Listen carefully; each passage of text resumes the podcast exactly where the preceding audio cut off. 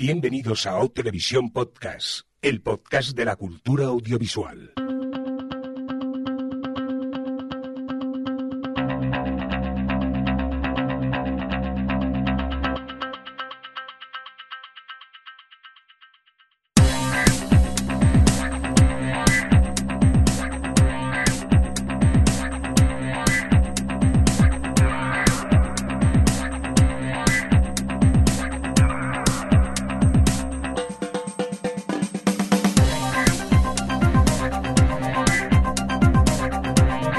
Bienvenidos y bienvenidas a Televisión Podcast, el podcast de la cultura audiovisual en esta nuestra edición, la 230 en nuestro cómputo general, dicho en un modo un poco más televisivo, sería la S11E08.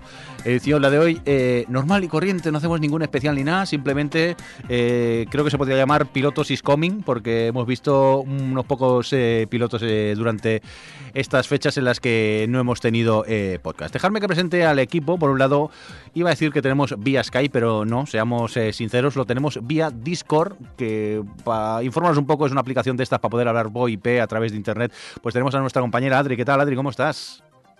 Hola, pues aquí agobiada porque llevamos tanto tiempo sin hacer un episodio normal que se nos han acumulado muchas cosas. Sí, eh, eh, oyentes, ponernos cómodos porque hoy parece ser que va a ser un poco largo el, el podcast. Otro que tenemos vía Discord. Alex, ¿qué tal? ¿Cómo estás? Bien, pero a ver, lo que son noticias no se nos han acumulado, ¿eh? No, no, noticias. eh, No es que no, se, es que no las ponemos, eh, pasamos de ponerlas en el guion directamente. si es que hemos puesto cuatro y porque son rápidas, porque si no, no nos daría tiempo. Javier Fresco, ¿qué tal? ¿Cómo estás? Bien, lo que pasa es que no he podido buscar noticias porque tenía que ver pilotos. Perdona, que te he quitado el micro. Iba a toser y te he quitado un poco el micro. Pero Ah, vale. decías que has podido ver, que has tenido que ver muchos pilotos, ¿no? Sí, no he podido ver noticias por eso. Pues vamos, como todos. Ha sido un, un no parar esta, esta semana principalmente, que han empezado a estrenar cositas y, y queríamos ponernos un, un pelín al día. Oye, eh, ¿os parece si empezamos ya, equipo? Venga, vale. Oye, pues eh, nada, Javi, empezamos contigo directamente. Venga, va. Sí, por una noticia que tengo. ¿Qué? ¿Qué pasa? ¿Qué pasa? Hola, gente del chat que nos estás oyendo por Radio Castellano. Saludos a todos, que luego se nos olvida que nos Es conocemos. verdad. Ya. De, de hecho, ya. Des- Despídelos ya. Sí, efectivamente. Oye, gracias por, gracias por haber estado allí en, en el chat. ¿eh? es que siempre se nos olvida Porque despedirnos. se nos olvidará despedirnos Nos de- despedimos al de principio. vosotros. Ya está, dicho esto, Javi, perdona que te interrumpía. Noticia que nos llega de los creadores de South Park, ¿no? Sí, sí, los creadores de South Park, eh, Trey Parker y Matt Stone, están, pues la verdad que están muy tristes y mohinos porque han visto que la realidad les supera la ficción.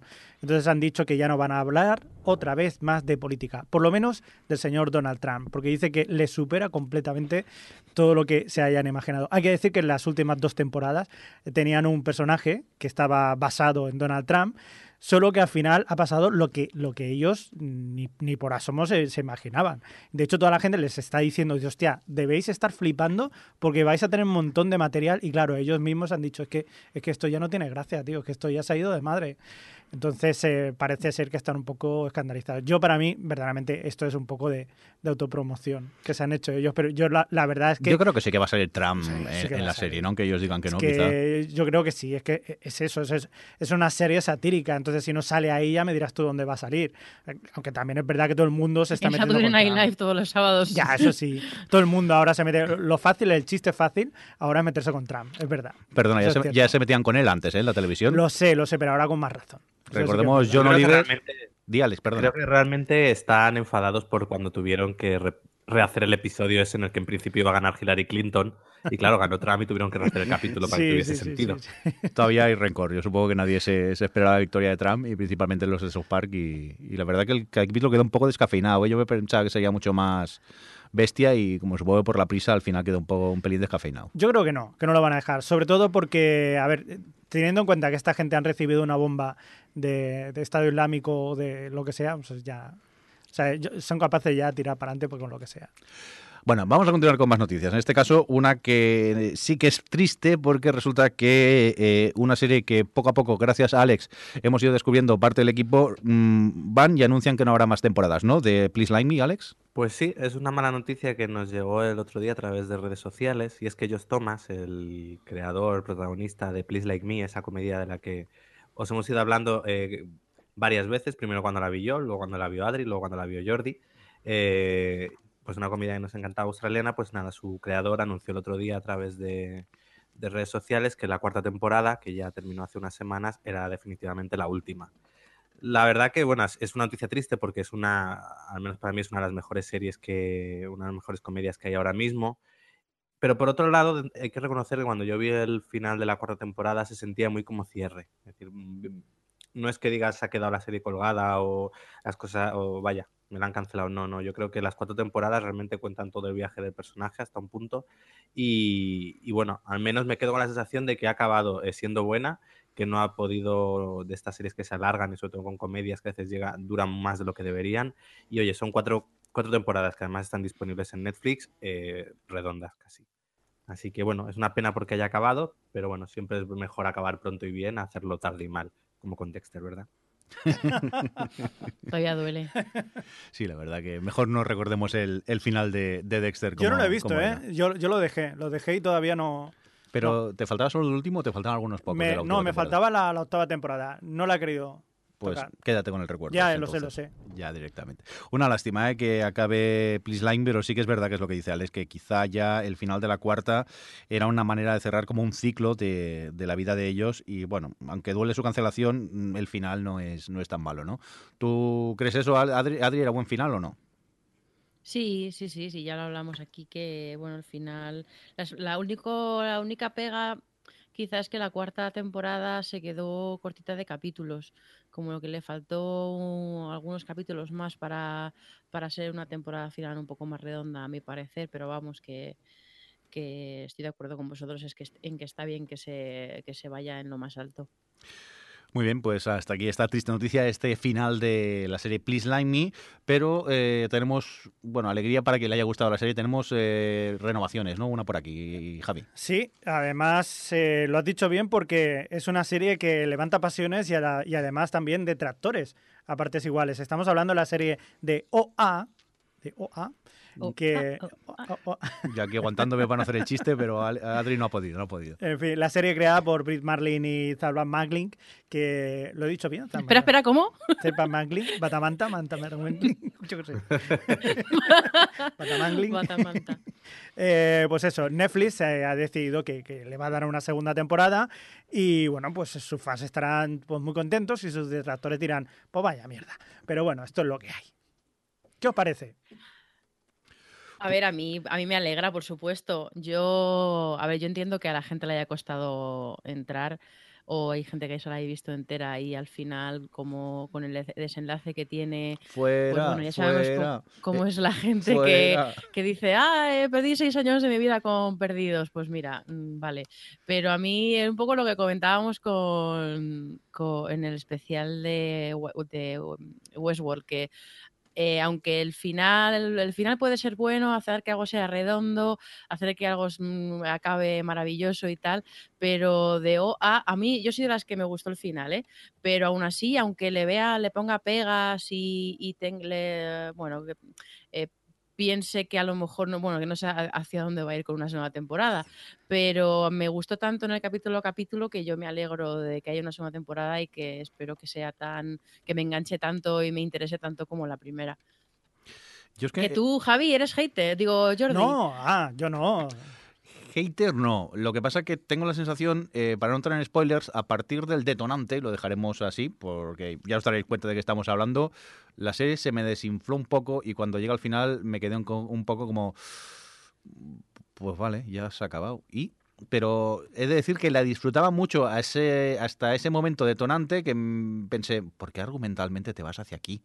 Y a partir de aquí ya me costó conectar más con ella, la vi porque me quedaban ya pocos episodios y me picaba la curiosidad, pero sí que es verdad que cuando se acabó la temporada dije, mm, pues, pues no, ¿eh? Y ahora que la hayan renovado me da bastante igual porque no me apetece para nada seguir viendo una segunda temporada. A mí fíjate que también me ha pasado como a ti que el, final me dejó como eh, perplejo o patidifuso y ojiplático, pero aún así eh, me gustó mucho, eh, sobre todo los personajes que tenía, y quizás por ello voy a ver la segunda temporada. Me sorprende, Javi, que, que me digas eso, pero bueno, allá tú. Pierde el tiempo a tu manera. no sé, yo eh, le iba con muchas ganas, me sorprendió mucho hasta cierto momento y a partir de aquí se me fue desinflando, ya os digo, me da un poco de pereza como que que bueno, de esta agua, como se dice, no digas nunca de esta agua no beberé, porque conociéndome a lo mejor sí que la veo, pero vamos, ahora mismo ganas no tengo ninguna. ¿Sabes, ¿sabes que te vamos a decir? Al final mejora. Sí, lo sé, malas personas. Solo para que la vea y, luego os odiaré un poco más. Venga, vamos a continuar con más noticias que tiene Adri por aquí. Pues eh, nuestro amigo NWR, Nicolas Winding Refn y su ego Refn van a hacer una serie, un thriller para, para Amazon que se llama Too Old to Die Young. Es el Nicolás, bueno, perdón, perdón, perdón. NWR es el director de películas como Drive, que fue la que lanzó ahí a la fama y, y últimamente ha hecho The Neon Demon y se lo Dios perdona. Y, bueno, pues Amazon está ahí a tope apostando por directores porque aparte de este también tiene un proyecto con David Russell. Bueno, hace nada tuvo uno con Woody Allen que no le ha salido muy bien, pero bueno, el caso es que lo que decía el comunicado oficial es que la serie iba a ir sobre un grupo de asesinos que viven en Los Ángeles que se convierten en, o sea, que viven un viaje hasta convertirse en samuráis. No sé qué pensar de esto. Eh, va, a escribir los, que, los guiones eh, eh, NWR junto con, con un, bueno, un, guionista que ha estado en, vamos, que ya, ya, tiene muchas series a sus espaldas. La última en la que ha estado ha sido precisamente en Westworld. Eh, no sé si a lo mejor, para el que no lo sepa, lo de NWR viene de que este tío, que ya se ve mucho en sus películas, tiene un ego como una catedral. Y ya yo me quedé completamente eh, con el culo torcido cuando vi em, The Neon Demon y vi que, que, ya es, como, ya se ha, creado ahí como una especie de esa de marca, como si fuese una colonia o algo, y entonces ya no pone su nombre, sino que pone by NWR así puestas las, las letras como unidas, y ya es como, cuando lo vi fue como, no, no me puedo creer, el problema, este señor... El problema no es que tenga esa marca, sino que la pone durante todos los títulos de crédito, todo lo que dura los títulos de crédito. O sea, más, más ego no se puede, pero bueno se vende bien, el tío se vende bien. Una cosa. Pero bueno, yo personalmente me, llama la atención que este tío vaya a dirigir una, una, una serie porque a mí me ha gustado eh, siempre su cine, sobre todo porque apela mucho a esa parte de mí que disfruta tantísimo con la narrativa visual. Yo soy pro de Neon Demon, que es una película que ha creado bastante, pues vamos, ha polarizado mucho y, y a mí ya solo por ese aspecto visual que pueda dar a la, a la historia. Lo que pasa es que el, punto de partida me parece como muy mamarracho, pero bueno, realmente este tío es muy mamarracho en sus puntos de partida. Mira, sesión doble con la serie esta de JJ de los zombies nazis. lo, que, lo que sí que seguramente que la serie será con bastante pocos diálogos, como sus películas. Pues nada, aquí tenemos este nuevo proyecto de Amazon. Habrá que esperar a que salga el piloto para verlo y comentarlo, al igual que haremos con un porrón de pilotos ahora mismo, que es lo que hemos hecho estos días principalmente, ver pilotos. Así que dejar que dé a este botoncito.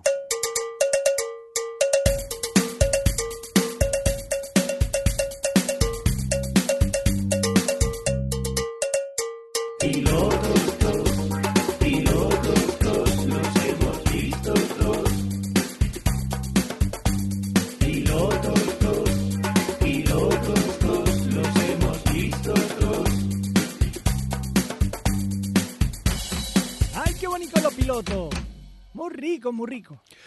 Pues nada, tras la sintonía del piloto estos, vamos a comentar eh, unos pocos de pilotos y lo vamos a hacer en el orden que ha decidido Adri, principalmente para que todos podamos hablar un poco de una manera más repartida, porque si no era aquello de que tú has visto uno, yo no he visto ninguno y no hablo y esas cositas.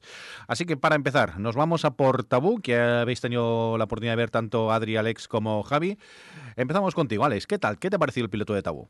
A ver, eh, bueno, en primer lugar, Tabú es una serie de BBC y también FX, bueno, ambas la han estrenado, BBC en Inglaterra y FX en Estados Unidos, está protagonizada por Tom Hardy y nos cuenta cómo eh, en el siglo XIX un tipo regresa, después de creerle muerto, tras la muerte de su padre, regresa a Inglaterra para reclamar la herencia, que es un territorio muy disputado en ese momento por el, la corona británica y Estados Unidos, que está en ese momento independizándose.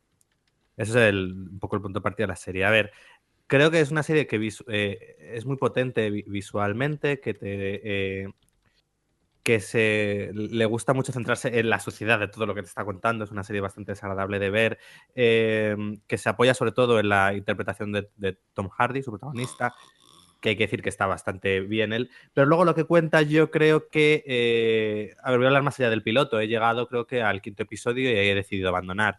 Es una serie que creo que plantea algo interesante, pero al final luego no termina de cuajar lo que te está contando. ¿eh? Realmente el personaje Tom Hardy quiere vengarse, quiere por una razón y además tiene ahí una relación extraña con su hermana y esas dos líneas ahí están, pero no llega a interesar todo lo que sucede. Si he seguido hasta el quinto episodio era por el magnetismo en, pantalla que tenía Tom Hardy y por ver si eso al final llegaba a algún lado, pero a mí eh, creo que es una serie con un buen piloto que promete, pero que luego al final no acaba, no acaba de entregar bien una serie buena, buena. Parece que a Adri le ha encantado, ¿no? Mira, es que es un rollo. A ver, yo he visto tres capítulos y eh, no, voy a no, voy a seguir, he sido menos paciente que Alex, pero es que me da rabia porque realmente de tabú ya en el primer capítulo me atrapó una cosa y es todo la ambientación, aunque me cuesta mucho verla por, el, por un motivo que ya he mencionado Alex y es que se, se, huele la mierda de la serie, es, está todo como muy realista o muy suciamente realista, y, pero todo ese, a cada sitio que va visitando él, las personas con las que interactúa, un poco cómo te, eh, eh, cómo eso te deja ver un poco la, pues, bueno, la época en la que está ambientado y, cómo se movían las cosas y tal. Todo el tema de la ambientación histórica y la ambientación en general me gusta. Lo que pasa es que me parece muy aburrida la historia, no sé hacia dónde va, no consigue atraparme con el personaje, no consigue atraparme con el misterio que se supone que hay detrás de la relación de los dos hermanos, en fin, que, que no, en el fondo no me interesa mucho lo que me están contando y al final pues me paso los capítulos bastante aburrida y, he decidido dejar de verla. ¿Y qué dentaduras más malas tienen en 1800? Ay, ay, ay, todo el mundo. Mira que estamos muy mal acostumbrados con los, los, rectos y, blancos que tienen los dientes de los americanos siempre en las series. y aquí es como, guau, no. por favor, colgate, total. Pues yo la he visto y estoy. Esto no está patrocinado por Colgate. No. Eh, yo la estoy viendo, la sigo, la llevo al día. Si Colgate quiere patrocinarnos, encantados, ¿eh? Encantado la vida. Yo estoy encantado con la serie. ¿Con Colgate? No, con Colgate no. Ah, con, la serie. Con la serie. Pero Colgate está muy bien, ¿a que sí? Eh, si pagan, por, si acaso, por si acaso. Si no, Signal. Muy bien. que yo estoy encantado con la serie, a mí me gusta mucho, estoy muy enganchado con ella y sí que es verdad, estoy de acuerdo con vosotros, que es una serie de estas que se tienen que tomar su tiempo. Eh, por así deciros, más o menos es una cosa parecida lo que pasó con Walking Empire. Es un personaje muy magnético, con... Eh, no lo con un pasado... Otra que, tal. Exacto, pero te tiene que gustar. En este caso también hay mucho lo, de lo que es del fondo, esa, esa guerra sucia, esa, ese contraespionaje, eso que hay detrás entre las dos naciones, una, una nación que posiblemente ya pues eh, empieza a decaer, bueno, todavía le quedaba el siglo XIX por delante, pero sobre todo la, floreciente eh, pues Estados Unidos y sobre todo el personaje magnético que tiene el, personaje de, Tom Hardy, que además me parece una cosa muy curiosa porque es el típico personaje que todo el mundo cuenta historias de él, diciendo, este tío es que viene de África y, se daba, dicen que es un animal, que es un no sé qué, y te esperas que en cualquier momento vayan a ver eh, flashbacks y no los hay. No los hay, él sigue para adelante. Y, de repente te saca alguna cosa y dice, bueno, pues te lo tienes que creer porque este tío es una máquina y, ya está. Y verdaderamente sí, te llega a sorprender por, por cómo actúa y tal, pero sí, la verdad que eh, a mí, a mí yo estoy encantado. Otra cosa que también hay que tener en mm. cuenta, también me gusta mucho, la, sí, la fotografía y la música. Mal rollo cuando dices que te fijas en, la, fotografía. y en la música. Oye, que es, que es más Rister, quiero decir. Exacto, es el del, Leftovers y la música es muy guapa. Os lo recomiendo, aunque sea solamente el opening, eh, miradlo. Me gusta que en el chat que Lemoni dice, tabú, aburre en su sinopsis, puntos suspensivos. Dice, solo por ver a Tom Hardy taparrabos, puntos suspensivos. Mira, no sé qué es el tema, que me volvéis a poner que no. que acabamos como el eh, eh, él, hace un personaje que realmente puede ser muy icónico, es decir, eh, mola mucho él. El problema es que todo lo que rodea la serie, mira que lo he intentado, que llega al quinto, pero es que no soy capaz de entretenerme viéndola. Y él está estupendo. Por cierto, no. sé si habéis visto el que hace de Rey Jorge, el Rey George. Es el. Hostia, ahora no me acuerdo del nombre, cómo se llama. Que sale. Es el guionista, el co-guionista de Steven Moffat en. en ay, en Sherlock. Que es el que hace el, hermano mayor de... Gaitis, el Mike. Sí, el Margatis, Margatis, exacto. Lo que pasa es que está ahí con un montón de... Sí, que cuando le vi que lleva una cantidad de prótesis que me costó reconocerle, sí, sí, sí, sí, A este, joder, ¿cómo es en Sherlock? Em, el hermano, bueno, de Sí, el hermano mayor. Sí. Estamos fatal, ¿eh? De los nombres. Moriarty. no, Moriarty es el malo, el otro. Mycroft, Mycroft. Mycroft. Venga, vamos a continuar con más pilotos que hemos tenido la oportunidad de ver. En este caso, esta producción de NBC, este Emerald City, la adaptación de, del clásico El Mago de Oz, pero un poco a, lo moderno. Alex, eh, no, Alex, no, perdona, Adri, que ya preguntaba Alex antes. ¿Qué tal? ¿Qué te ha parecido esta, esta Emerald City? Pues un poco circo, la verdad, para que vamos a mentirnos. Mira que, a mí me llamaba la atención ya solo por porque bueno, era un proyecto, creo que lo contamos en su día, un, proyecto muerto de la NBC que decidió resucitar porque Tarsem Singh, el director de películas como La Celda o Immortals, mm, se, se, sumió, se sumó al proyecto para dirigir los capítulos y entonces dije, bueno, pues entonces ya solo por el aspecto visual y tal puede molar. Pero es cierto que he visto dos capítulos y más allá de que sí que toda la parte de de, aunque sea todo un poco circo, en realidad es eh, como que mm, está bien resuelto como para que no parezca, como para que todo tenga sentido dentro de ese universo y en ese aspecto sí que eh, no, ha decepcionado, pero eh, es que argumentalmente, sobre todo los personajes, es todo tan insulso que no me interesaba lo más mínimo. No sé si Alex ha llegado más allá del segundo capítulo, creo que sí. Sí, es que la empecé a ver, dije, ah, está bien, la compré en iTunes y luego dijo, esto es un rollo, pero como la he comprado y la he pagado, pues la voy a ver entera. pero, a ver, yo creo que, que, el problema es eso, son precisamente los personajes y los actores que los interpretan, que son, son muy la nada. Porque yo creo que es eso, que el universo está bien, que realmente la trama que tiene de fondo muy de intrigas, a ver, es una serie que se toma en serio, que tienes que aceptar lo que estás viendo, pero bueno, yo como cuando ves una de fantasía, ves Juego de Tronos o ves lo que quieras, dices, acepto esto y ya está. El problema es eso que Juego de Tronos la gracia no eran las intrigas, son los personajes que mueven esas intrigas. Y aquí son todos, mm, empezando por su protagonista, demasiado... te dan demasiado igual. Entonces al final todo lo que va sucediendo como que vale bien. De hecho, creo que vi el otro día el quinto y tiene un final interesante y dices, bueno, pues, se pone interesante la historia.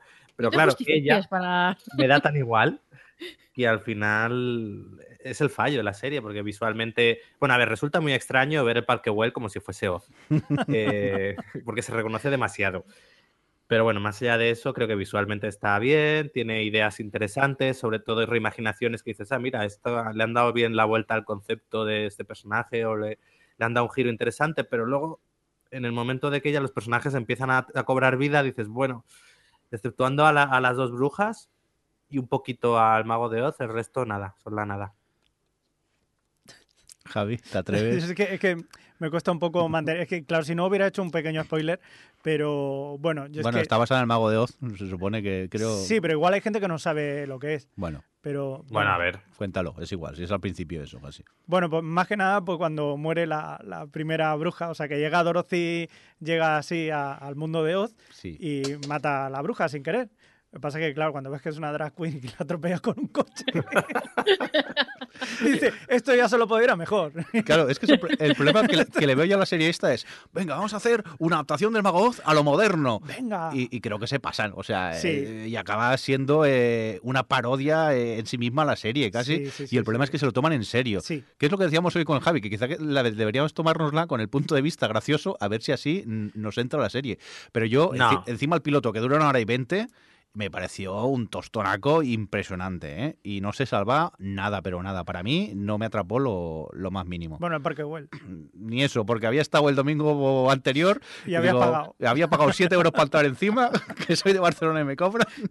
Y, luego digo, pero ¿y esto cómo lo han conseguido? Que no hay nadie aquí, si en el Parque Güell no se cabe, si hay más gente que la Plaza Cataluña casi.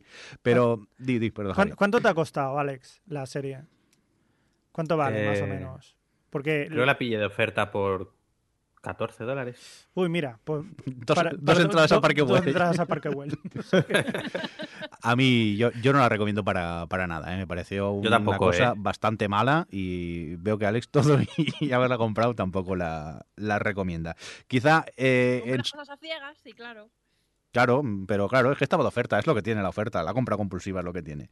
Venga, vamos a por más series. Vamos por series que creo que sí que nos han gustado más. Nos vamos a por este estreno de Netflix, el Santa Clarita Diet, que está de... ¿De qué va a grandes rasgos, Javi?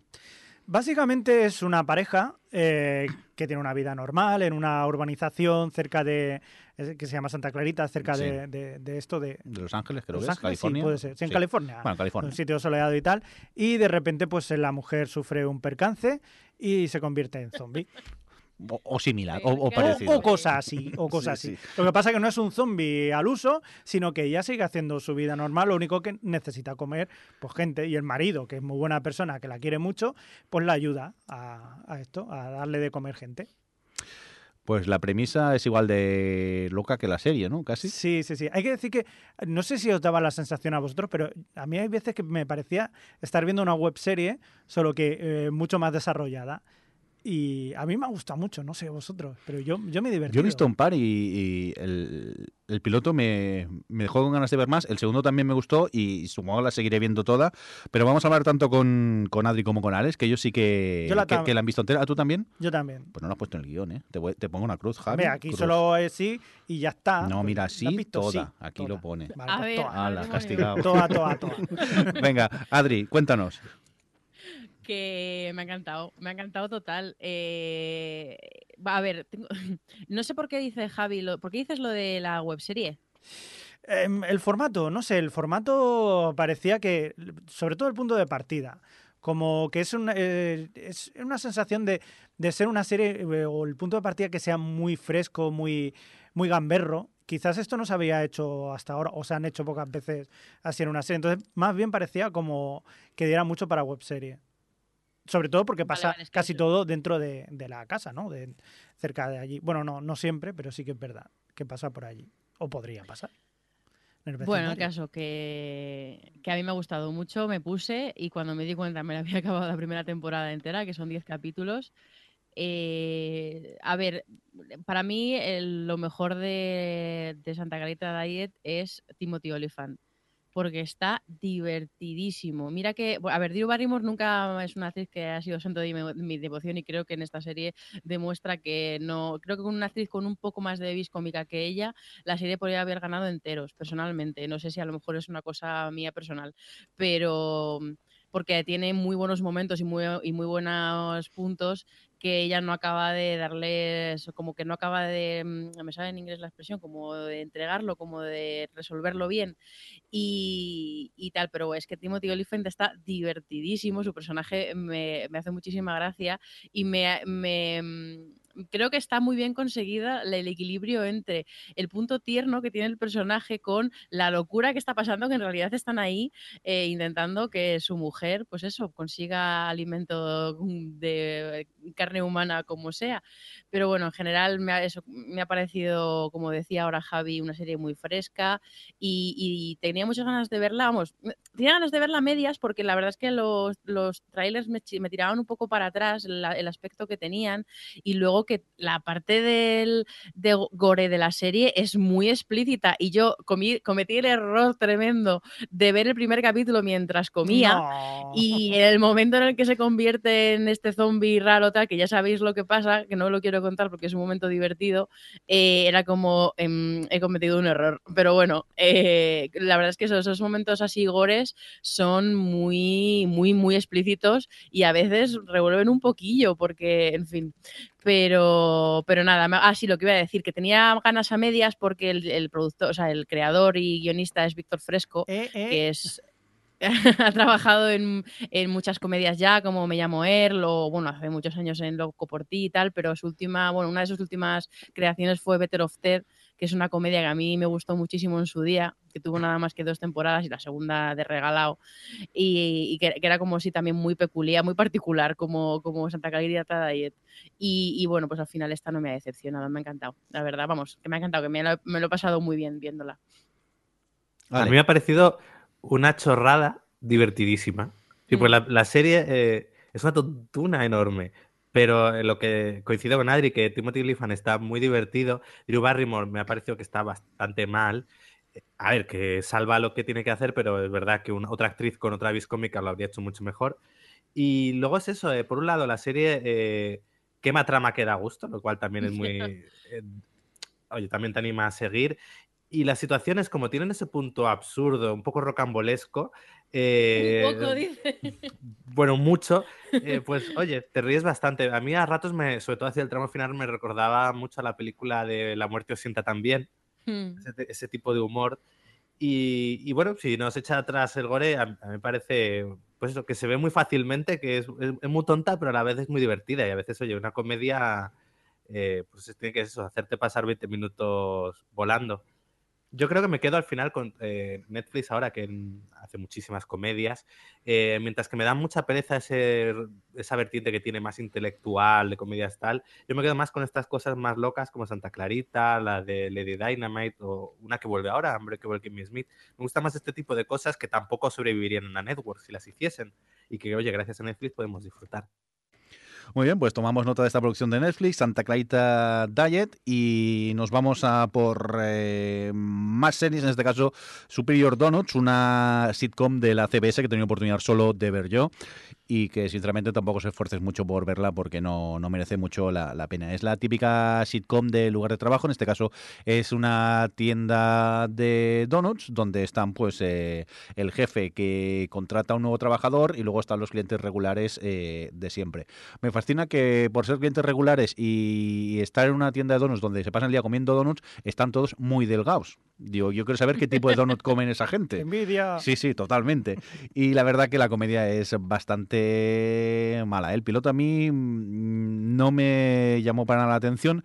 Como al cabo de pocos días eh, emitieron el otro episodio, lo vi y tampoco me acaba de funcionar muy bien como, como comedia. Es como algo ya muy visto y los chistes son un poco malos. Aparte, un poco. Bueno, teniendo en cuenta también es CBS, porque tiene chistes típicos de, de que si eres friki eres virgen y no vas a perder la virginidad en tu vida y esas cosas.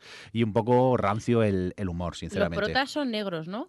Eh, no, uno de ellos solo uno de ellos. Es que eh, esta, no sé por qué pensaba que esta era la comedia que, creo que es la comedia que había hecho CBS, un poco en respuesta a las críticas que tenía de que todas sus comedias son eh, comedias de gente blanca y que no, hay nada de diversidad en su, en su esta de comedias. Y esta fue como un poco la respuesta a esas críticas. Pues no, en este caso no, ¿eh? solo hay uno de los protagonistas, es el el, e, e, es de raza negra. E, el, resto de personajes hay de todo un poco, porque creo también hay alguien de países árabes, un judío, blanco, de todo un poco. Eh, para que no se queje la gente, han puesto aquí un melting pot, han, hecho una mezcla. La verdad que, eh, aparte, la serie es curiosa porque tiene actores conocidos. Tiene a Ketty Segal, que la conocíamos de Matrimonio con Hijos, o también de Futurama, o, de la de los motores, la de los moteros, ¿cómo se llamaba esta? Que siempre se me olvida. Sons of Anarchy, por ejemplo. También está David Kocher, que eh, aparecía en The Office eh, haciendo un secundario que aparecía tanto en tanto en la oficina que a mí me hacía mucha gracia y me hace muchas gracias ese actor o incluso Jude Kirsch, que es de la mítica serie Taxi, pero que luego no acaba de, conectar. Es, es, una lástima, ¿eh? porque eh, con el plantel que tiene de actores podía haber dado un poco más, pero mm, supongo que es norma de la casa ese tipo de humor así un poco rancio el, el que nos trae esta comedia de CBS, el Superior Donuts. Vamos a continuar con más cosas. Eh, Javi, ¿te parece si nos vamos a por esta producción de Amazon, este Sneaky Pete? Ajá, efectivamente también se ha estrenado estos días se, estrenó Sneaky Pete, una serie que cuenta la historia de, en este caso, el actor que lo protagoniza es Giovanni Ribisi. Es un tío que está, que es eh, el típico timador de poca monta que está en una cárcel y tiene el típico compañero de, de, celda que le está comiendo la cabeza todo el día contándole su vida.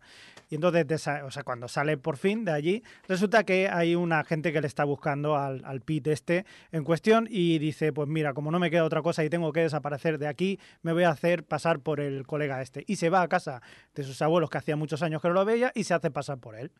Así que, bueno, pues él más o menos pues va intentando pues pasar eh, pues con esta familia que resulta que son cazadores de recompensa. Una combinación un poco curiosa. muy curiosa, curiosa. Lo más curioso en todo caso es que la gente a la que le debe pasta, el bueno de Giovanni Ribisi, que parece que continuamente esté comiendo almendras amargas, pues eh, es, no es otro que el señor Brian Cranston, también llamado Walter White en Breaking Bad. ¿Y qué tal la serie? ¿Te ha gustado? No mucho, la verdad que no me ha llamado mucho la atención. ¿La premisa quizá prometía más de lo que ofrece la serie? O quizás más, más bien Brian Cranston. Brian Cranston, sí. sí. Sí, sí. Pero bueno, no sé, igual veo el segundo para ver cómo si funciona y tal, pero verdaderamente mucho no me ha llamado la atención. A mí, personalmente. A mí me pica la curiosidad. A ver si el piloto sí que me gustaría verlo, lo que pasa por falta de tiempo no, no me ha dado tiempo. Pero, el problema es que ahora cuando veas a Giovanni Ribisi con la cara, sí. te imaginarás que está comiendo almendras amargas, tío. sí, pues sí, tiene pinta. Esto es como con el actor de Sensei, el nuevo actor, eh, mm, Capios, que tiene las orejitas muy pequeñas y no podemos dejar de mirarle las orejas. Ya veréis, ahora os pasará también lo mismo a vosotros. Venga, vamos a continuar con más comedias. Otro estreno de Netflix, otra comedia. Estamos hablando, hablando de One Day at a Time. Adri, cuéntanos. Un día a la vez. Pues mira, eh, eh, esta es una, una, un reboot, un remake de una comedia de los 80 del mismo nombre de y se nota. Y se nota. Porque es, es un poco eh, anacrónica. Es, o sea, no, es, es como incoherente. A ver, espera, me voy a explicar. Porque Un día a la vez es una comedia multicámara de estas de toda la vida, con pocos personajes, pocos decorados, de hecho, un decorado o dos decorados, eh, con público en directo, sus risas enlatadas y estas cosas. Eh, y los protagonistas es una familia cubana eh, bueno, de, que viven en Estados Unidos, inmigrantes cubanos, y, bueno, ya está, y, sus día, y su día a día, un día a la vez y eso.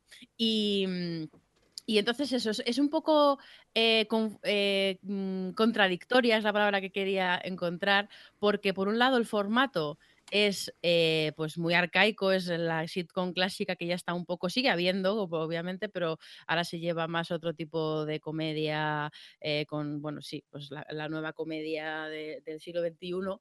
Em, pero por otro lado, argumentalmente, y los temas que se tratan y el tipo de, bueno, ya el, el, tempo cómico es igual, pero el tipo de diálogos, el tipo de, bueno, en general un poco cómo está desarrollada la serie, es bastante moderno y de hecho es bastante eh, pues bueno, que trata todo tipo de temas de religión, de sexualidad, de, de inmigración, de tal, y con mucha libertad, con bastante progresismo y em, en fin, que argumentalmente me ha sorprendido mucho porque de hecho yo no tenía intención de asomarme a esta porque yo me dan, me repelen un poquito estas comedias tan con risas enlatadas y tal, me, cuesta mucho verlas ahora y, con esta no me, cuenta, no me cuesta nada, incluso, incluso esos momentos tan típicos de, las comedias de los 80 y los 90 en los que los personajes entran en, una habitación y el público se vuelve loco y la serie se para, aquí hasta me hace gracia porque la abuela es tan lo más y es una tontería porque gran parte de la gracia que tiene la abuela de la familia es la forma que tiene de pronunciar, pero, em, pero es que la actriz eh, que es Rita Moreno lo hace súper bien. En general, todos, la verdad es que una, de, lo que una de las cosas que me gusta de la serie es cómo integran todos estos temas que comentaba de una forma muy natural y de una forma pues eso, como con el tiempo de, estas, de, cómico de las series estas de toda la vida, em, y como pues tiene sus momentos de silencio, sus momentos de poses, momentos exagerados, y, están todos muy bien. En fin, no a mí me, ha gustado mucho, me ha sorprendido mucho la serie, pensaba que no me iba a gustar y, y me ha encantado, ya me quedan muy poquitos capítulos. Estoy alucinando mucho, ¿eh? A mí me ha parecido un esperpento de mucho cuidado, ¿eh? ¿Qué dices? Y sabéis que igual que yo soy súper fan de las comedias de, de, los 80, que me he criado con esto, pero es que eh, me parece Rita Moreno mm, que actúa fatal, como sobreactuada. Mm, claro, es la gracia. Pero no, es que no me hace gracia nada de, de la serie esta, y mira que me gusta este tipo de, series, pero no sé, esos estereotipos de la inmigración cubana mm, resobaos que de los que se hachan que, que, es que me cansa. Yo es una serie que, que no puedo con ella ¿eh? y alucino que mucha gente sí que le pues gusta. Pues no estoy de acuerdo. O sea, precisamente coge los estereotipos y hablan sobre ellos. Y, debaten sobre ellos y les dan, le dan la vuelta y le dan el diferente punto de vista a las cosas. No sé, el último, el último capítulo que he visto que hablan un poco sobre el, el, el chaval pequeño tiene que hacer una, un trabajo y del, para clase y hablan un poco de la inmigración y claro, cada uno pues obviamente la chica adolescente pues tiene un punto de vista pues como tiene ya de muchas cosas de, de rechazar eh, este tipo de cosas, la abuela pues tiene su historia de inmigración, la madre está siempre como entre dos tierras, no sé, y todo el mundo da como su punto de vista y, me parece muy interesante y a la vez a mí, a mí personalmente sí que me hace gracia. La, me, me, río un montón viendo la serie y el que combinen así también las dos cosas, la verdad es que me sorprende que te parezca un esperpento. Totalmente, pero veo que Alex es de mi equipo. Sí, de hecho también estoy sorprendido con las palabras de Adri, porque la he visto hoy y era como viajar en el tiempo eh, con eso, con la gente aplaudiendo. Me, me acordaba cuando veía esta de vivir con, con Mr. El, que era un peluche, así de esta. Eh, con Mr. Floppy. Mr. Floppy. Sí, que cada vez que salía Nicky Cox todo el mundo aplaudía, la serie se paraba cinco minutos hasta que luego seguían. Pues igual, no sé. mm, Y mira que veo, por ejemplo, veo Mam, que tiene risas de fondo y tal. Pero aquí era eso, entre que están todos sobreactuadísimos. El tono es súper antiguo. eh, la- los chistes son como. A ver, a mí me ha parecido una comedia para el público que también ha visto Madres Forzosas. Es decir, que entiendo que Netflix las haga.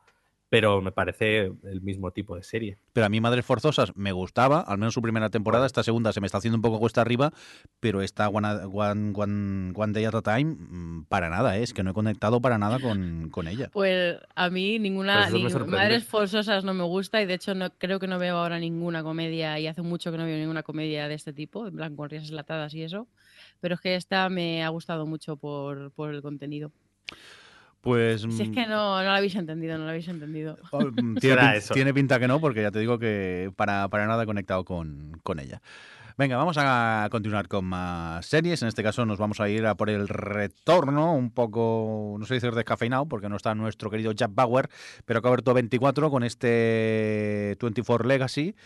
Y nada, tenemos protagonista nuevo y no sé, a mí me funciona. No sé si a Alex, por ejemplo, le ha gustado este retorno de 24.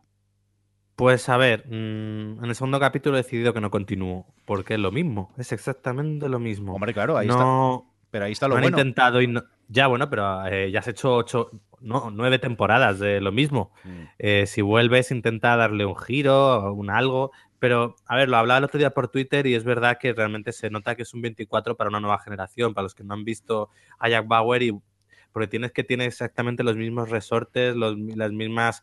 eh, Es que es exactamente lo mismo, pero con un tipo con menos carisma que Kiefer Sutherland encima. Así que, nada, mm, si no, no es que esté mal, es que eh, es lo mismo. Ah, Y pues, ya me vi hace poco 24 Redemption, creo que no, la última está 24 Sí, Life Another Day. sí. Y mira, y ya di carpetazo a, a 24. Si Pues- no me vas a contar nada nuevo, ya tengo Homeland como sucesora de 24. Pues a mí me gusta por eso, principalmente, porque es más de lo mismo. Ya hay- incluso en el primer episodio ya hay como un topo en, en- en- en el CTU. Ya. O sea, es, es más de lo mismo, lo de siempre, pero con no sale Jack Bauer, pero bueno, el, el Y protagonista. gente tomando decisiones pésimas. Claro, es, es Es 24. que cuando Miranda 100%. Otto, eh, se lía a dar ahí que las brazos a todo el mundo. Pero a ver, chica, Pero otra ver. manera de hacer las cosas. Yo creo que si re- resu- resucitas una serie es para mantener su, su tono. Si sí, no- pero darle un, no sé, un, un algo o intentar... No, a ver, yo creo que es eso, que es un 24 para nueva generación, ya está. yo, a mí sí que me ha gustado. No sé a Adri si le ha gustado. A mí sí me gustó, bueno, yo solo he visto el piloto, a mí sí me gustó, me parecía que, que recogía bien todo la- lo que caracterizaba a 24 y, y lo plantaba en un primer episodio que me pareció bastante decente a la hora de presentarlo un poco todo y a mí me parece que han hecho buen trabajo encontrando un sustituto para Jack Bauer, pero bueno, en cierto sentido estoy de acuerdo con Alex en que eh, no creo que sea algo necesariamente malo el hecho de que no la hayan reno- no hayan intentado darle una vuelta o hacer algo nuevo, pero es un hecho que, que han, que han querido hacer exactamente lo mismo y ya pues están cada uno eh, si quieres eh, mm, seguir esta nueva 24 o no. Yo eh, precisamente iba a decir justo lo que ha dicho Alex, y es que ahora además que me acabo de pegar el maratón de la, cua- la cuarta y quinta temporadas de Homeland, para ver algo un poco de esta, en esta línea, prefiero ver Homeland y esperar un poco a ver que, cómo avanza 24 o qué dicen de 24 para ver si me pongo con ella o no pero en principio pues me parece que, que hacen buen trabajo con el remake que podía haber sido un desastre Yo la recomiendo, si os gusta 24, es más de lo mismo.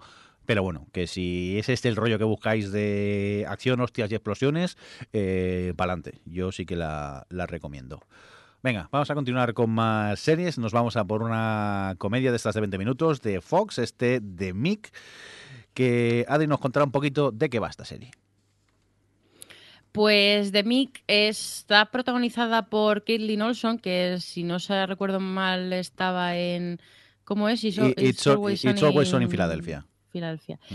eh, que eh, interpreta a una tipa que es, bueno, pues la típica, el típico personaje irresponsable, tirado de la vida, que es así, que intenta salir adelante a base de, pues bueno, de timar, de que se va al supermercado ahí, se, se hace, se hace, se, ducha básicamente en el, en el supermercado, un poco que vive un poco de tirada. Y va a casa de su hermana, que vive ahí en una organización súper rica, que tiene mucha pasta porque está casada con, un tipo que tiene mucho dinero y, le va a pedir dinero para un proyecto, vamos, para una cosa suya de intentar ser emprendedora y de repente cuando está allí en la casa aparece el FBI porque quieren detener al marido por, cargos de, evasión de impuestos y fraude y tal. Y entonces se ve forzada durante esa noche a cuidar de sus sobrinos, que son pues un adolescente, bueno, un poco entre el rango, tiene pintada entre los 17 y los 10 o así años, son tres. Y, bueno, pues al final se ve forzada a cuidar de ellos durante más tiempo y la serie va de esto, de cómo esta tía que, que pues eso, que no es capaz de, no es responsable ni siquiera consigo misma, puede ser capaz de cuidar de estos tres chavales que, que han vivido toda la vida, además con, una, con un, pues, un nivel de vida, eh, pues, pues sí, de, clase alta altísima.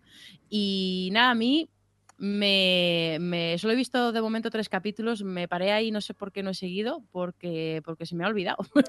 porque vi los tres primeros por unos screeners hace tiempo y, no me he dado cuenta que ya había, como que ya se había seguido la emisión. Pero mm, me parece que o sea, que la serie funciona porque Kelly Nelson es muy divertida. Yo no he visto nunca la otra serie, pero me han dado ganas de verla solo por lo divertida que me resulta esta actriz eh, en comedia. Y, creo que funcionan bien con los tres chavales que han puesto en la serie y por lo menos los capítulos que yo vi me reí, me reí lo suficiente como para que, como para considerarla como una de las nuevas comedias a ver en el futuro, con tantas comedias que hay.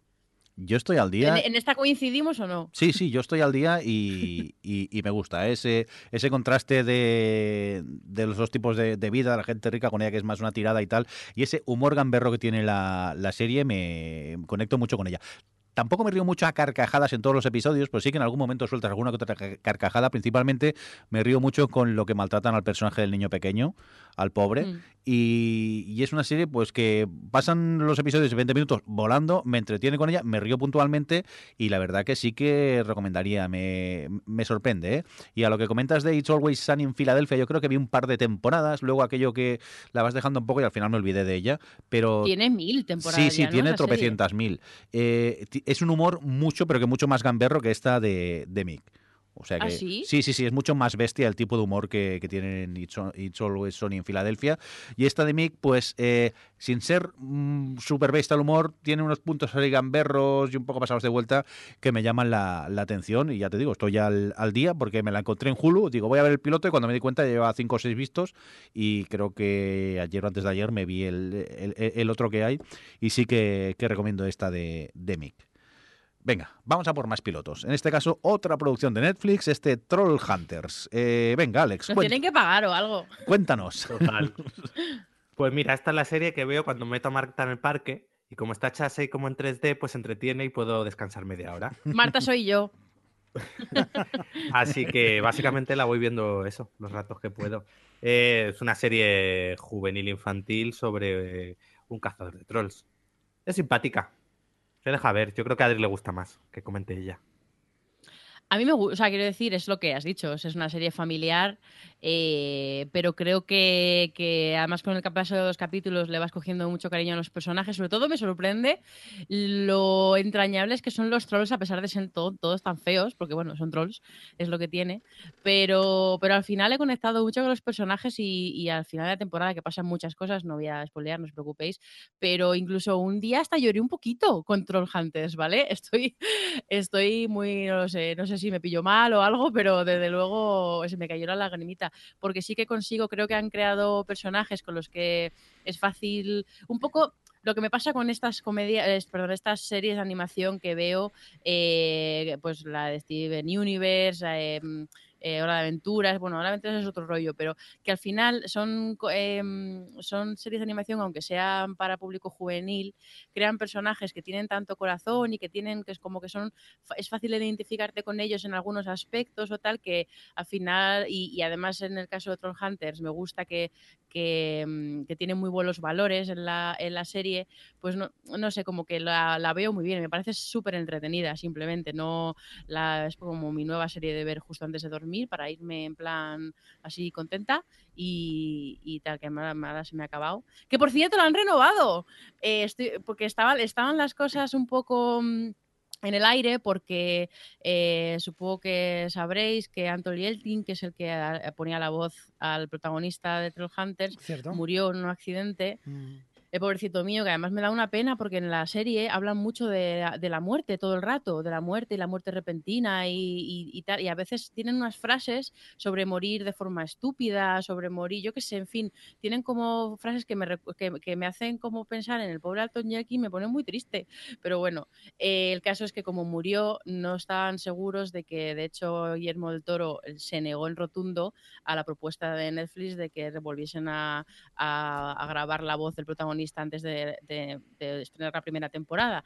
Y un poco los que, lo que les faltaba, con todo el material que tenían, crearon las frases que les faltaban y bueno, más o menos siguen, eh, salvaron, eh, salieron del paso para, para, esa primera temporada. Entonces que la segunda estaba como un poco en el aire, pero justo ayer o antes de ayer em, confirmaron que iba a haber segunda temporada, que serán 13 capítulos y que van a utilizar todo el grueso de voz que tenían de Alton Jerkin para construir eh, la, pues bueno, pues lo que necesiten para la segunda temporada y que lo van a hacer de tal forma que van a dividir la historia en dos tramas para no tener que cargar tanto sobre, sobre Jim la historia y que pueda y que puedan hacerlo y tal. Así que guay que por lo menos porque la temporada acaba con super fanguerazo. Entonces yo estaba como, madre mía, no lo van a dejar así, que tampoco me muero por tronjantes, pero oye, no sé, al final este he cogido cari. Yo, yo, también la vi y la verdad que se la, la puse aquello por casualidad. Pues estaba estas navidades con mis sobrinos y Porque estaba a 4K, ¿no? Y la querías ver a 4K. No, no, no, no. Eh, la vi en una tele pequeñita de estas de culo, o sea que tampoco te pases. Y, y, nada, la estuve viendo ahí, se la puse a mis sobrinos, digo, mira, una serie de animación, vamos a verla, una tal cual y tal.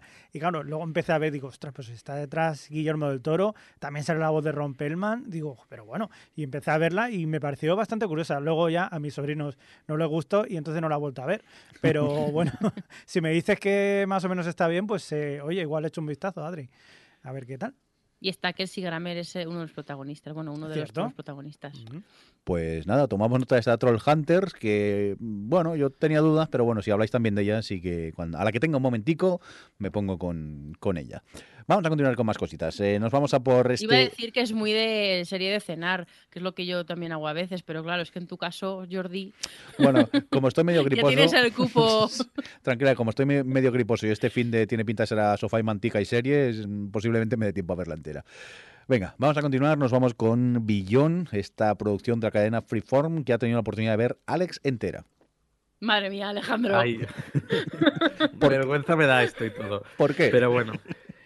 Pues nada, que llegué un día, dije, voy a ver el piloto de Beyond, que es de Freeform, que hace basura generalmente. Y el piloto es basura. Y el piloto es basura. Que te cuenta un poco la historia de un chaval que lleva en coma no sé cuántos años, despierta y despierta pues perfectamente en forma y tal. Y dicen, ¿qué ha pasado con, este hombre? ¿Con los abdominales? Sí, sí, sí, una cosa, pero tiene explicación por la trama. Y entonces es un poco ver que te da a entender que él durante el coma ha estado como una especie de universo paralelo o algo así y bueno, entonces pues viene gente a perseguirle y cosas de esas. A ver, los actores son malos, eh, en sí la historia es mala, los efectos especiales son, bueno, bueno, bueno, bueno, inenarrablemente malos. Entera, la he visto entera. Sí, sí, sí, porque, pero eran efectos especiales de estos de cada vez que se van al universo ese paralelo, usa una pantalla verde y punto, pero además una pantalla verde en la que ni se preocupan en iluminar al actor igual que el fondo. Entonces se nota muchísimo que está en una pantalla verde, pero vamos, que les da completamente igual. Pues ¿Es tu nueva Teen Wolf o es, peor? Uy, nueva, he vuelto a Teen Wolf. Bueno, ya llegaremos a eso. Eh, y bueno, no, es peor. Esto, esta, es mala. Es decir, yo esta no se la recomendaría a nadie. Pero yo empecé a verla y me entretenía. Y de hecho, ya, vamos a ver qué cuenta, a ver qué cuenta. Y me la vi enterica. Eh, tiene una mitología que podría ser interesante y está desaprovechadísima.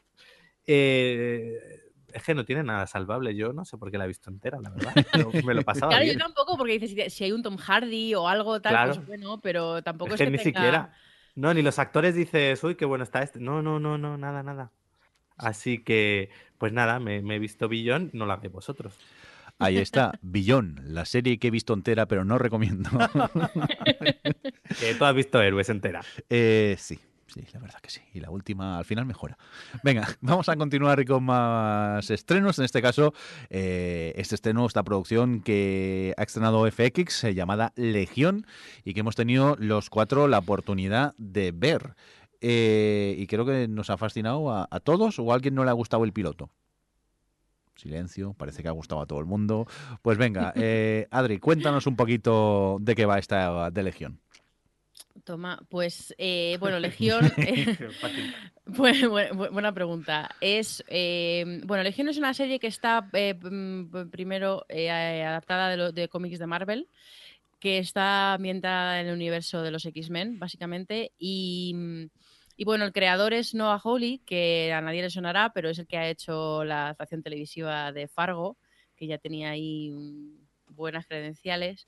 Y, mm, y bueno, la historia arranca con, con David, que es, su, Stan Stevens, que es un chico que vive, vamos, que vive, que está en un, en un psiquiátrico porque, bueno, le han diagnosticado es- esquizofrenia muy joven y lleva viviendo ahí pues mucho tiempo.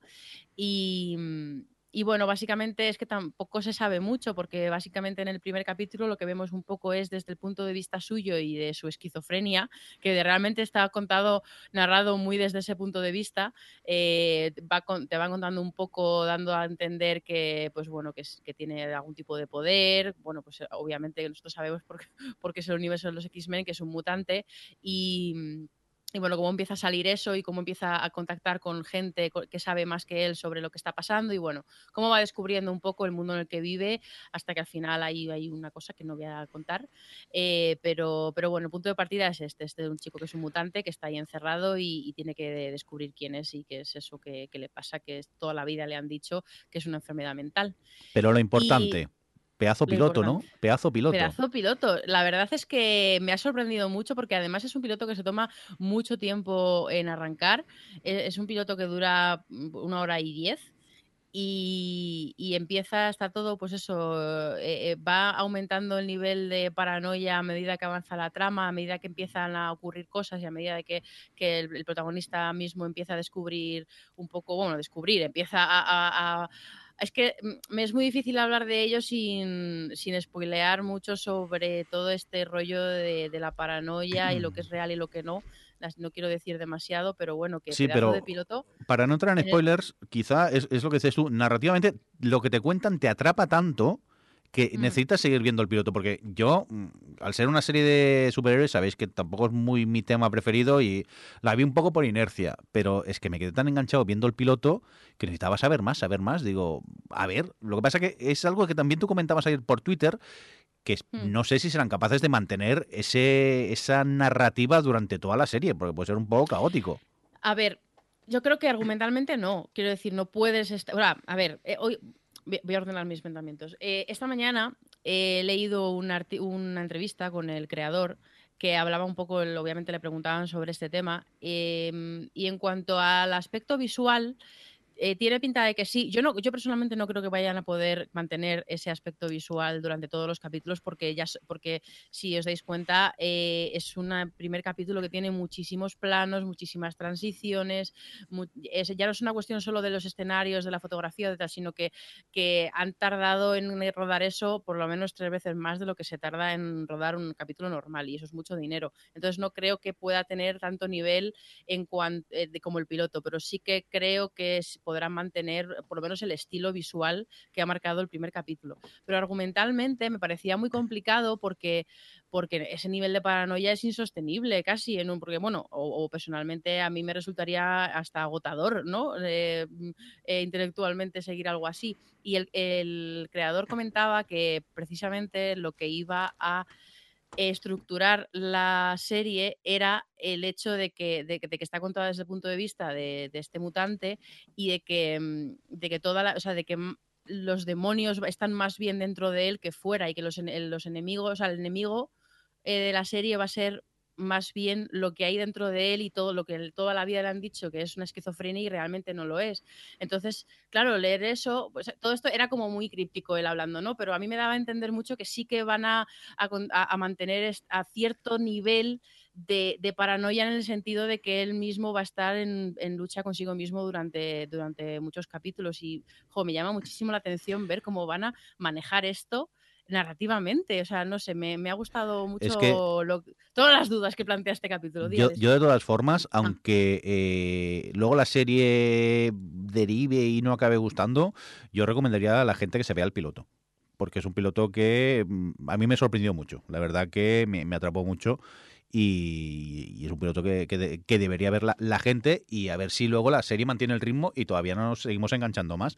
Pero ya os digo, a mí el piloto me, me fascinó. No sé, Alex, a ti qué te pareció. A mí me costó entrar al principio, pero porque no me gustan las historias de locos y de manicomios. Y, pero luego de repente hay cierto como tirabuzón narrativo que dije, uy, a la mitad más o menos, un poco más adelante. Y ahí ya me atrapó y ya soy de ellos. Yo creo que un poco la, va a ir todo enfocado en lo que estás viendo es real o no es real. yo creo que va a ser la paranoia que juegue, ya no van a poder hacer lo que hacen el piloto, que también es muy de presentación. Pero creo que en todo momento eh, vas a estar en duda de lo que estás viendo, qué estás viendo realmente. Es decir, que puede, bueno, no voy a decir nada sin spoiler, pero vamos, que va a jugar en eso. Eh, la gente que esté con él está ahí, no está, eh, lo que sucede, sucede, no sucede, y en eso irá, yo creo, la primera temporada. Muy bien, pues hasta aquí este comentario del primer episodio que hemos tenido la oportunidad de ver de Legión. Vamos a continuar eh, con más series. Nos vamos a por la cadena preferida de Alex, este esta producción de CW, Rivendale, que eso lo has visto tú. Rivendale. Riverdale, perdón, Riverdale. A ver, los elfos, ¿qué tal los elfos, Alex? Ah, ay, es que me ponéis fonts muy pequeñas y no veo sin gafa. Pues a ver, Riverdale es una adaptación de los cómics eh, de Archie eh, estos que te cuentan la historia de un joven en el pueblo de Riverdale. Y bueno, aquí han adaptado los cómics dándole, a ver, dándole en teoría un tono más oscuro y misterioso. En el tráiler te vendían que iba a ser una especie de Twin Peaks adolescente, pero es todo mentira. Eh, Riverdale es la típica serie de institutos. Que a ver, que no está mal porque ahora mismo creo que no teníamos ninguna de este estilo más normal y corriente pero no deja de jugar a, lo que juegan todas estas series. Tenemos al protagonista que quiere ser músico, que tiene dos chicas, la rubia y la morena, ahí en un triángulo amoroso, la rubia es muy tontica, la morena muy espabilada, vamos, como Dawson crece, bueno, ahí era al revés. Eh, luego tenemos pues el amigo así un poco outsider, vamos, es que tiene todos y cada uno de los clichés, pero también es cierto que son clichés que supongo que en su momento se cogieron de los propios cómics. Por lo tanto, pues bueno, funciona a base de constantes referencias, metareferencias a cine, a cultura pop. De, hecho, a veces es demasiado exagerada, que una cosa es que tengas referencias, otra que sean enciclopedias de cultura pop sus personajes. Y luego tiene ahí un misterio sobre un asesinato que, bueno, no creo ni, que, ni siquiera que juegue a un Verónica Mars. O sea que, bueno, ahí está la cosa. Llevo, creo que son dos capítulos se deja ver, visualmente tiene su personalidad, pero tampoco es una serie, más allá de eso no es rompedora ni nada. A ver cómo evoluciona. Muy bien, pues eh, tras eh, Riverdale, ahora sí, que no River, Riverdale, como he dicho antes, vámonos a por eh, Powerless, esta producción de NBC, que de la que comentamos en los Upfront, finalmente se ha estrenado esta comedia de la cual nos habla en una ciudad pues que está plagada de superhéroes, los superhéroes hacen las suyas, destrozan la ciudad, entonces hay una empresa que se dedica un poco a proteger a los ciudadanos de, estos superhéroes. yo he de decir que, bueno... Mm, sinceramente, no me reí en ningún momento del, piloto, pero sí que me llamó la atención el, universo que crean, el, mundo que crea la serie, me llamó la atención y me dejó con ganas de ver más episodios. Pero el piloto a mí me pareció bastante soso. No sé si, Alex, que también lo has visto, opinas lo mismo. Sí, igual, es decir, no era de reírte, tenía ideas, ideas chulas. Y los personajes, pues de estos que dices, bueno, con un poco de rodaje puede que funcionen bien. No, no, no va a haber rodaje. No. ¿Las audiencias son lamentables? Un poco. Vaya, pues eh, bueno, de momento ah, se supone que la semana que viene tendremos el próximo episodio, ¿no? Al menos. O ya es que la han cancelado directamente. ¿Tan no, mal no, pinta? ya- ahora ya no se lleva a hacer eso. Ya, vale, vale, vale. Pero vamos, que pinta que no, no dura mucho esta Powerless. Pues nada, no hablamos más de, de ella. Hasta aquí lo que dieron de sí la de pilotos que hemos visto. Pero tranquilos que, que nos sobra el tiempo y aparte también vemos más cosas. Cosas que hemos visto y queremos destacar.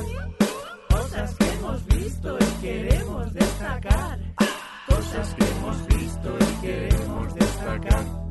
Cosas que hemos visto y queremos destacar.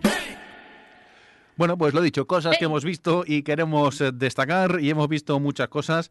Y venga, empezamos contigo, Adri. ¿Qué has visto así que quieras destacar? Pues mira, eh, yo ya sabéis, los que escuchen este podcast, que no suelo entrar mucho a recomendar ni nada series españolas porque no me gusta meterme en conflictos de interés y menos si son de Telecinco, pero eh, lo tengo que hacer porque han estrenado Telecinco Sé quién eres, que se, se emite los lunes, creo que llevan tres o cuatro capítulos emitidos y es que la tengo que recomendar porque sinceramente y lo, me, me parece una de las mejores series españolas que he visto. Es un thriller que va sobre un hombre que despierta en la carretera, no recuerda nada, está amnésico y, y cuando bueno ya llega una gasolinera, le rescatan tal y entonces descubre que su sobrina también ha desaparecido, nadie sabe dónde está. El, primer, el principal sospecho- sospechoso es él, claro, pero él está amnésico y no lo recuerda. Entonces, bueno, pues eh, va un poco sobre este misterio y los personajes que rodean un poco a esto, a la investigación. Su mujer es jueza, así que está todo mucho en este mundo de hay abogados, fiscales, tal.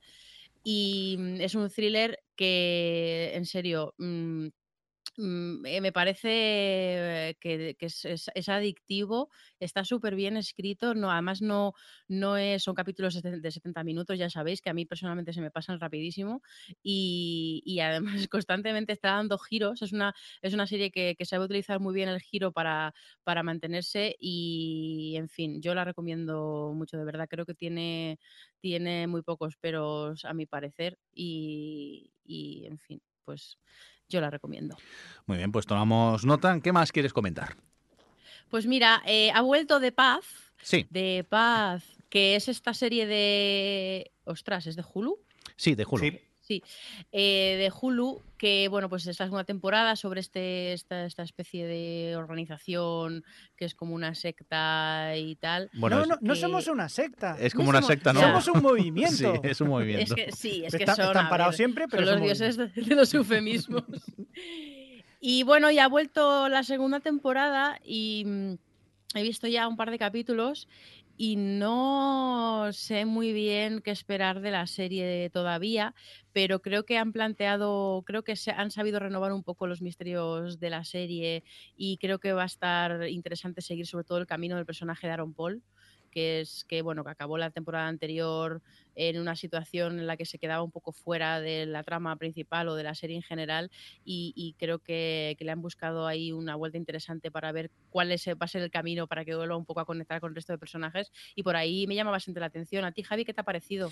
Pues he visto la primera temporada y me ha costado horrores acabarla porque estaba esperando que Sí. pasara algo y no, no he conectado en ningún momento. Digo, en algún momento arrancará esto y no, no. Eh, sí que es verdad, por ejemplo, que el, el papel que hace Hugh Dancy o Michelle Monaghan, por ejemplo, sí que me gustan, pero, por ejemplo, ni siquiera Aaron Paul me ha gustado mucho. Lo he visto demasiado intenso, lacónico, triste, pero es que la historia en sí tampoco me ha llamado. A mí Y la- es que son todos un poco intensos. La primera Sí. temporada me gustó mucho al principio y a medida que iba avanzando se iba deshinchando un pelín.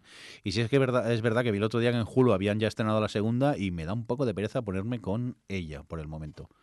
Así Espérate que... te, como yo voy a seguir un poco, ya te diré. Pero de ti no me porque a mí fío. me ha pasado un poco como a vosotros, ¿eh? que a mí, a mí me gustó, pero, pero, mm, pero es estas series que dices, bueno, a ver si van aprovechando más su potencial, a ver si van un poco más eh, haciendo más un poco comentarios sobre el universo que, que, que se han metido de esto de las sectas y tal, pero, pero siempre les falta como un último empujoncillo y a ver si en esta, esta segunda temporada consiguen darlo. Muy bien, pues nada, vamos ahora por Alex que nos comenta alguna cosilla de las que ha visto y quiere destacar. Pues ha regresado The Expanse, la serie esta de de sci-fi. Y bueno, pues ha regresado bien, yo sigo teniendo un problema con esta serie y no sé si es porque la veo con subtítulos en inglés y no la entiendo bien o que realmente no está del todo bien explicada, porque yo hay cosas que sigo sin enterarme de nada, sobre todo en lo referente, tiene como dos tramas ahora principales, una que ocurre en el espacio y otra que ocurre en la Tierra y yo con la trama de la Tierra no me entero de nada. Y no me enteraba en la primera temporada y no me entero ahora. Más allá de eso, eh, ha vuelto bien, un poco la línea de lo que se fue y interesante a ver qué es lo que van planteando y descubriendo. Mm, contento. Venga, ¿qué más? ¿Qué más y luego tengo por aquí Homeland. Homeland, la eh, ha regresado con la sexta temporada y a ver, es verdad que no ha pasado nada. Llevamos tres capítulos y está la cosa ahí como muy bueno, algo pasará. Pero tiene cosas interesantes. El personaje de Carrie me sigue pareciendo, me sigue encantando. Es cierto que hay otras tamas como la de Peter que me da un poquillo de pereza, pero bueno, ahí estoy un poco a la expectativa a ver si ya con el cuarto capítulo, que por ejemplo en la cuarta temporada pasó eso, que tardó como tres, cuatro capítulos en enfilar lo que luego ya sería la temporada. A ver si ahora ya en el cuarto empezamos a ver muy bien hacia dónde va esto y si empieza ya a despegar del todo la temporada. Por cierto. Sí. Sí. Eh, ya que habla de Homeland, ya lo he mencionado antes, pero estaba así en Navidad, un poco en plan, me apetece ver alguna serie, algún drama, tal, y decidí darle una segunda oportunidad a la cuarta temporada de Homeland, que en su momento vi dos capítulos y la abandoné porque no me interesaba nada. Y bueno, me he pegado un maratonazo con la cuarta y la quinta que no me han durado nada. Me he enganchado muchísimo a la cuarta, sobre todo. después de verla, la cuarta probablemente sea mi temporada favorita junto con la primera. Ahí sorprendentemente. Pero es lo que dice Alex, que tarda un poquito en arrancar y en colocar las piezas en su sitio, pero en cuanto, a, en cuanto despega en el capítulo cuarto o quinto, em, el, además es que no puedo decir nada, pero según se va desarrollando toda la trama y todo y, y, se va desvelando lo que realmente está pasando y el desenlace que tiene, que me resulta bastante sorprendente para la serie que es, eh, pues en fin, me, pues, pues, me resulta sorprendente, pues obviamente me ha sorprendido, así que me ha sorprendido. Y, y, me ha gustado, me ha gustado mucho, sobre todo es que Carrie me parece un personaje eh, muy complejo, muy interesante y en la cuarta temporada también todo el personaje de Queen y un poco hacia la quinta, el camino que toma también me gustó. La, la quinta me gustó un poco menos, o sea, no, me gustó, pero me parecía un poco inferior a la cuarta. Es cierto que la quinta, el personaje de Miranda Otto eh, es muy lo más y, tiene ahí unos momentos muy potentes, pero, pero me gustó más la cuarta. Pero vamos, que me alegro un montón de haber hecho caso a Alex y haber tenido un poco de paciencia porque, porque en fin, he vuelto, vuelvo a ser una fan de Homeland incondicional y tengo ganas de que acabe la sexta y que la pongan en Netflix para verla. Muy bien, pues eh, por cierto, Alex, que si esta última temporada de Homeland se anima un poco, avísanos, que yo de estas Homeland me gusta esperarme a que esté entera para verlos de, un tirón los, los episodios. Lo que pasa que si no tengo entendido, es Movistar quien la ha comprado todo lo de Showtime. O sea, que a lo mejor ya no está para ver en Netflix.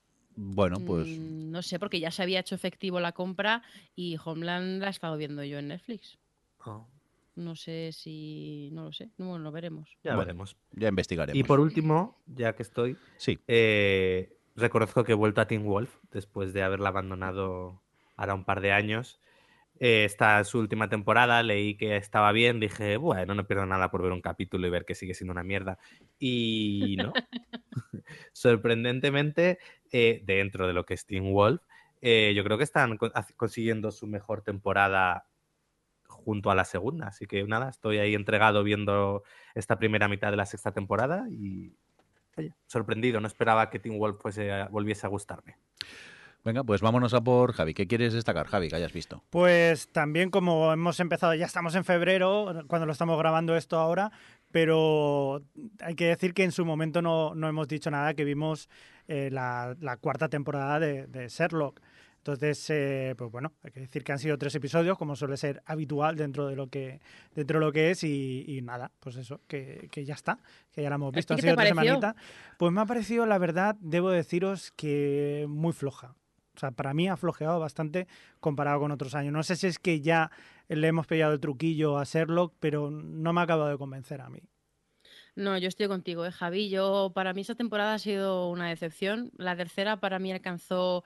Yo sé que la tercera no gustó a, mucha gente, pero para mí alcanzó el máximo nivel porque combinaba muy bien toda la parte de lo que es Sherlock Holmes, que es pues investigar casos y que sean todo muy retorcido y que no tengas ni idea de lo que está pasando y ver cómo Sherlock llega a la resolución y a la vez toda la parte más emocional de la serie, sobre todo en aquella temporada, en la relación de los dos de, de Sherlock y, y Watson pero es que en esta se, le ha ido completamente de las manos, a mi parecer, sobre todo la parte de los casos, porque ya parece casi como si serlo, como si ya tuviese poderes, ya no se preocupa en lo más mínimo en llegar, em, en, desarrollar todo el, toda esa inteligencia extrema que tiene, bueno, toda la perspicacia para, resolver cosas complejas, sino que ya hasta tiene poderes de, adivinar el futuro y no, y no sé no tiene.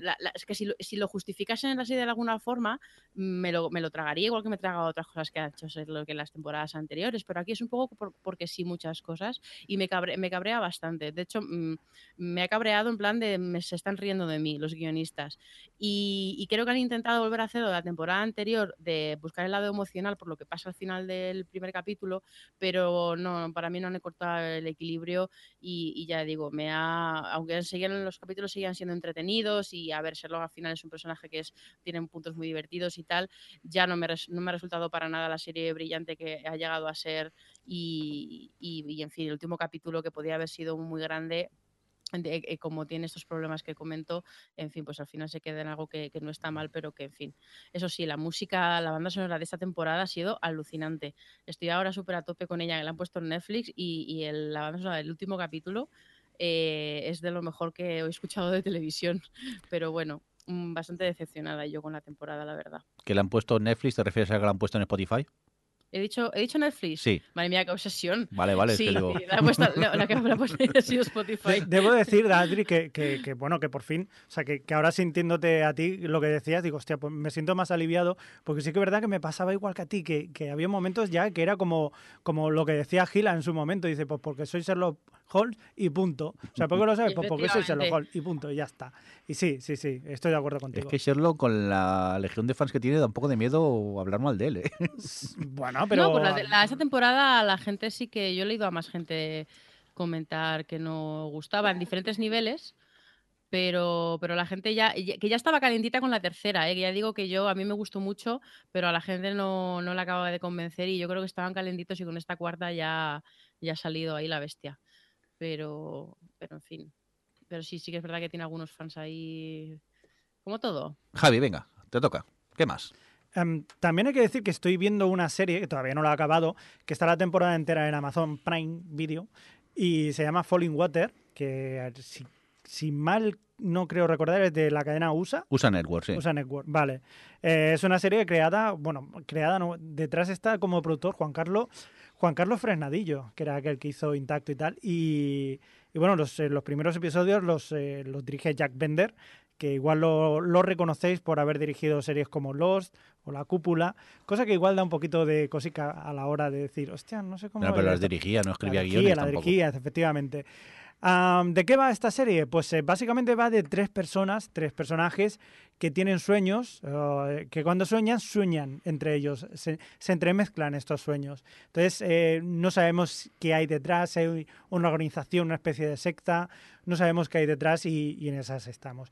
de momento a mí me está interesando bastante, ¿vale? Llevo cuatro episodios y de momento me está interesando, pero no os diré nada hasta que no acabe porque igual son de estas que al final se, se gira todo, o sea, va todo hacia el final y al final es una caquita o lo que sea y no lo sé. Supongo que si otra gente nos está escuchando ya lo ha escuchado, ya lo ha visto la serie, pues igual puedo opinar, pero yo de momento, lo que tengo visto, de momento me agrada bastante. Si la han visto, que nos dejen algún comentario por eh, Twitter o Facebook o la web y esas cositas. No sigas, y si es, no, no, no sigas, déjalo. sí, sí, decirle que al final mejora. Venga, eh... Yo vi el piloto y no me gustó. ¿No? Vaya. Ahí pues lo dejo. Ahí lo dejo. Venga, vamos a continuar con más cosas. Que Adri creo que ha visto muchas más cositas. Eh, más cosas que he visto en, común. Eh, es The Good Place, que ya se acabó la temporada y, tengo que decir que al final me ha gustado bastante y que los últimos dos capítulos me dejaron completamente con el culo torcido porque, en fin, creo que no había visto una, o no, no recordaba en este momento una sitcom, una comedia así, o con, pues, sin muchas pretensiones, más que una cosa así como tontorrona, simpática, que de repente tenga este giro, me, me, ha, sorprendido bastante. Y creo que ya comenté en su momento que con los pasos de los capítulos han... Eh, la serie va mejor y que, creo que han empezado, cuando, cuando empezaron a quemar trama y, empezaron, y metieron algunos personajes nuevos y tal, los capítulos ganaron mucho, pero ya que con estos esos últimos dos, mm, vamos, no sé Jordi tú si, si lo viste venir lo que pasaba. No, para nada, ese giro de guion no me dejó todo picuet, lo dije, bueno, a ver hacia dónde va ahora la serie a partir de, no, ahora. ahora va a ser divertidísimo también. Bueno, yo, yo no lo veo tanto, quizá. Pero sí es que es una serie de Good Place que tampoco es que me ría carcajadas. Es una serie que mínimamente me entretiene, ¿eh? pero tampoco es de mis, de mis series favoritas tampoco es de mis series favoritas, pero creo que es, pues eso sí, es simpática y es entretenida y, que, y sobre todo me gusta cuando, cuando es ocurrente, porque hay veces que tiene muy buenas ideas. Otras veces, pues bueno, pues es simpática y ya está. Pero, pero en fin, creo que la segunda temporada, según lo han planteado con el giro, puede ser interesante ver cómo plantean a los personajes. A ver, no sé, sí que es verdad que con ese giro mm, me pica la curiosidad hacia dónde van, pero no sé, no sé. Es que ya te digo, es una serie que quizá cuando la vimos en los Fronts tenía tanta esperanza con ella que luego me, sabe un poco a, poco cuando la, veo. Pero bueno, que es de esas que, no me pierdo igualmente, ¿eh? es de esas que sí que tengo que, que hay que ver cuando hay nuevo, nuevo episodio. Oye, por cierto, que vosotros tres habéis tenido la oportunidad de ver el regreso de... Espera, ¿cómo lo decíamos aquí? De 100. De 100. De 100, ya es que me pierdo. Eh, estos, los 100 estos, ¿qué tal esta nueva temporada, eh, Alex? Pues bien, un estrés. Es que es un estrés constante esta gente, porque sale de una y entra en otra. Y aquí además la temporada... Siempre con el fin del mundo, siempre con el fin Siempre, del siempre, ¿verdad? Es que no pueden parar. Además la temporada empieza eh, justo inmediatamente donde acaba la anterior y no tienen ni un respiro. Es como, ay, pobrecito. Yo, yo la veía y pensaba, qué estrés esta vida. Pobre Clark, siempre tomando decisiones complicadas. Nunca se sienta a tomar un pues filete o algo. Es que ¿Verdad? Mm, esta gente no come en la serie. Ni a lavarse, ¿eh? Ni a lavarse. Bueno, eso está claro. Eso, para hacerse esas rastas. Pero vamos, que yo eh, me gusta lo que han planteado, eh, me parece interesante y el segundo capítulo me, me gustó también mucho algunas de las cosas que hay. Bueno, ya lo hablaremos en nuestro próximo especial de los 100, pero por ahora parece que ha empezado bien. Oye, tiene pinta de que será una primera mitad que lidie un poco con la temporada pasada todavía y una segunda en la que ya lancen, pues como hicieron en el año pasado, lancen ya todo la trama potente. Oye, basta ya de anunciar especiales sin hablarlo previamente, ¿eh? que esto ya tenéis una mala costumbre aquí de ir anunciando especiales, ¿eh? Hay que ver. Oye, Javi, ¿qué? ¿De acuerdo con, ellos? ¿Una vuelta buena, la de, de 100? Mm, no sé decirte, porque la verdad que como siempre, como, como estaban diciendo Adri y Alex, eh, si vuelve otra vez es muy frenética y todo, no te da respiro. Pero yo es que me he mareado bastante con, este capítulo. No sé si es que me he dado cuenta ahora a que la cámara no está quieta nunca y, la verdad que estaba ahí como medio tumbado, medio resfriado y la, cámara no paraba nunca. Como lo vas a 4K ahora, se mueve todo más. la culpa es de tu telenueva, entonces. Sí, me he mareado bastante. Pero aparte del mareo, ¿te gustó lo que viste? Sí, sí, sí, o sea, en su línea. Muy bien. Pues oye, eh, ¿alguien más quiere recomendar alguna cosilla? Que levante la mano. O que diga yo, mejor dicho. Bueno, decir que se ha acabado Vikings, en la temporada esta, le han dado un giro en medio de la temporada, hicieron una especie de parón y luego han vuelto otra vez para, digamos, eh, dar entrada a lo que será la siguiente temporada, que quizás no tiene ya mucho que ver con lo que empezó la serie. Sí que es verdad que siguen siendo vikingos, siguen sin tener cuernos en los cascos y de hecho no llevan cascos, pero eh, ahora ha cambiado bastante cosilla y aún así eh, tiene pinta de que vaya a ser mucho más dramático todo al final. O sea que bueno, que sí. Bueno, pues hasta aquí lo que dio de sí esta edición de hoy de Lo Televisión Podcast, en la que hemos hablado principalmente de pilotos y muchas series que hemos estado viendo y, cuatro noticias, aquello por decir que hay noticias en el, en el podcast. Nos despedimos, así que desde Madrid, Adri, que muchas gracias. De nada, ya las, las 20 series que nos quedan en el tintero a todos, pues ya para el próximo semana, digo, capítulo. Yo no quiero decir nada, pero todavía hay series pendientes del verano en el guion. Acordaros. oh. Alex, esa ni las recuperé. Esa ya yo tampoco ni las he puesto. Alex, que muchas gracias por estar por ahí. Pues nada, aquí a seguir viendo pilotos. Pues sí. Javier Fresco, adiós. Adiós. Y un cordial saludo de quien nos acompañó también con vosotros, el señor Mirindo. Y adiós, gente del chat, que me he acordado de vosotros. Uh. Venga, hasta luego. Adiós. O Televisión Podcast, el podcast de la cultura audiovisual.